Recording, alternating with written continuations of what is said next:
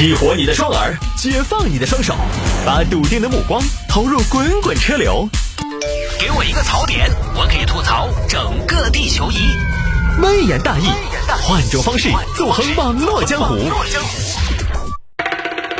来，欢迎各位继续回到今天的微言大义。有听众朋友说摆一下这个事情：男子偷同学两万五彩礼钱，随礼五百元。你直接偷两万四千五噻！你这个事情发在陕西，陕西这儿一个宋某，今年二月参加同学小周的婚礼。宋哥，我下个月结婚了，你要来啊？呃，结婚呀？哎呀，哎呀，啥子的？哎呀，你必须要来哦！你不来，我这个婚我都不得结。呃，行吧，行吧，行吧，行，行，来来来来来来来，没问题，没问题啊！哎，够了，红色炸弹又来了！哎呀，咋整嘛？没钱的嘛，够了。于是呢，利用参加婚礼的机会，宋某跑去偷了小周结婚的彩礼钱，共计两万五千元。偷完之后呢，一切照旧。哎，宋哥来了！周哥，周哥，恭喜恭喜！来来来来来来来，哎，一点心意。哎呀，你看你，宋哥，你来了我就很开心了。你看你还随礼，你这是讲究了噻。哎，应该的，应该的。你结婚，我不可能空手来噻，都是几兄弟，一点心意，收着。收着，快来收着！一二三，收着。呃，行行行行行，宋哥，那我就收了。快点，拉倒，走狗。行行行，我就收了嘛，收了嘛。哈，你不要再推我了，下次不装了啊！里边请，里边请。哎，真是还是我宋哥大气啊！出手就是五大五百。之后呢，就是小周这边慢慢这个发现彩礼钱被偷了，在婚礼进行之前。糟了糟了糟了！彩礼钱遭偷了，宋哥宋哥宋哥宋哥，怎么了？我彩礼钱不在了。啊，彩礼钱不在了？那你问我干嘛呢？我我这没看到啊，我没说你看到了呀，宋哥。我的意思是，哎呀，宋哥，现在我本来说拿这两万多来给婚礼尾款的，现在被偷了就比较具体了呀。这个不给尾款，主持人不上台。好大个主持人那么歪，就那个陈日丁那个谢主持，莫得那么怪，老子也找他。哎，不不，宋哥宋哥宋哥，我今天大喜的日子，我也不想扯皮，是不是闹得不愉快？是这样，要不我现在你看我这个钱，我一时半会儿也找不到，我能不能问你借点钱？我先把今天的婚礼把它办完。的确啊，宋哥宋哥，有的话帮兄弟一个忙嘛。今天收了那么多礼钱，晚上一记账，明天就可以还给你。切，那这个样子，老子还要给他借，才好不容易偷了两万五，税要两百，只剩两万四千五，他要借，你要借好多？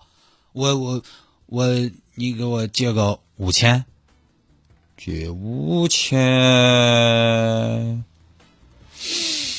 那今天给你借五千，送你五百，就是五千五了。我懂，宋哥，你没问题，我我知道，我记记宋哥的情。我我是那种忘恩负义的人吗？对不对？宋哥，你对兄弟这么好，不然这样，今天证婚人你上去说两句。你说我是当然证婚人，不正儿八经的宋哥上不上去说两句嘛？我安排就是了。你今天随礼五百，全场最高，我觉得真的上去，不然上去说两句。不不不不，没事，你早点把钱还我就行了，行吧，宋哥。果然，宋哥，我跟你说，关键时刻还是得靠宋哥。那行，那那接下来我先报个警啊！你你你不婚礼婚礼还有十分钟，我先报个警。你好，报警啊！那是啊，宋哥，我彩礼钱肯定是被偷了的呀。哦，但我是觉得哈，我有我有个建议，你有什么建议？我的意思是，嗯，大喜的日子可能还是不要报警吧，真的大家不高兴，你那个警察局对不对？派出所大凶之兆，不吉利的嘛。宋哥，两万多块钱不翼而飞，这个时候吉利不吉利已经不重要了吧？不是不是不是，我的意思是，他有点冲，晓得吗？过段时间再报警，你起码等那个过了蜜月嘛。宋哥，你不要劝我了，我现在肯定要报警了。哎，行吧行吧行吧，你的婚礼你做主，但是我觉得还是不吉利。结婚当天报警，你开玩笑？不不是，宋哥，这不是我的婚礼，我做主，我丢了两万块钱，我家里边不允许我吉利啊。报警，那宋哥，我我我我去报警去了，我不管你了，吃好喝好。行行行行。参加完了婚礼，宋哥宋某又拿出拿出钱去挥霍。各位，今天这一桌吃了饭我安排，请大家去华清池喜酒，但当天还没过完就被抓了。宋哥，宋哥，啊，你，我有点没搞懂，我是你的兄弟，为什么偷我的彩礼？你都晓得啦，我都知道了。哦，为什么呀？怎么这么这么对待你兄弟啊？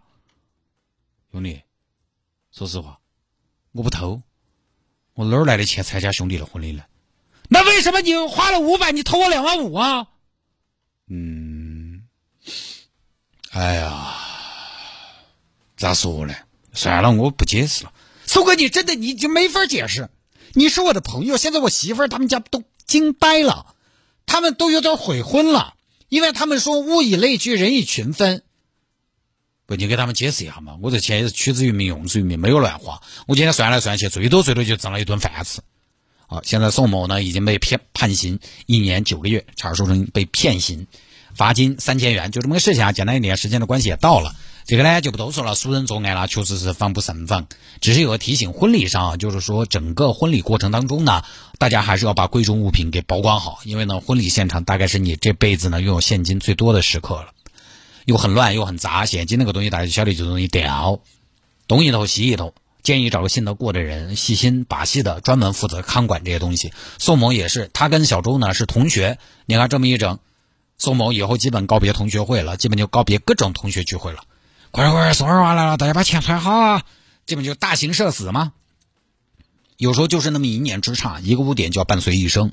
其实都不说偷钱了，有好多欠了钱半天不还的，他都不敢去参加同学会。有些朋友借了钱，这个也借，那个也借，借了又不还，最后你发现他在社社会关系当中就变得十分的不坦荡，那就整个人只只能怎么办呢？消失，因为他所有的关系都去绍过一遍了。最后就是这个他也不敢见，那个他也不敢喊，所有场合他都要回避。从此嘛，就拜托只能一个人独来独往。呃，当然也有一些人呢比较灵活机动，他告别了这个圈子呢，马上红又跑到另外一个城市去重新建立一个圈子，又来烧一道。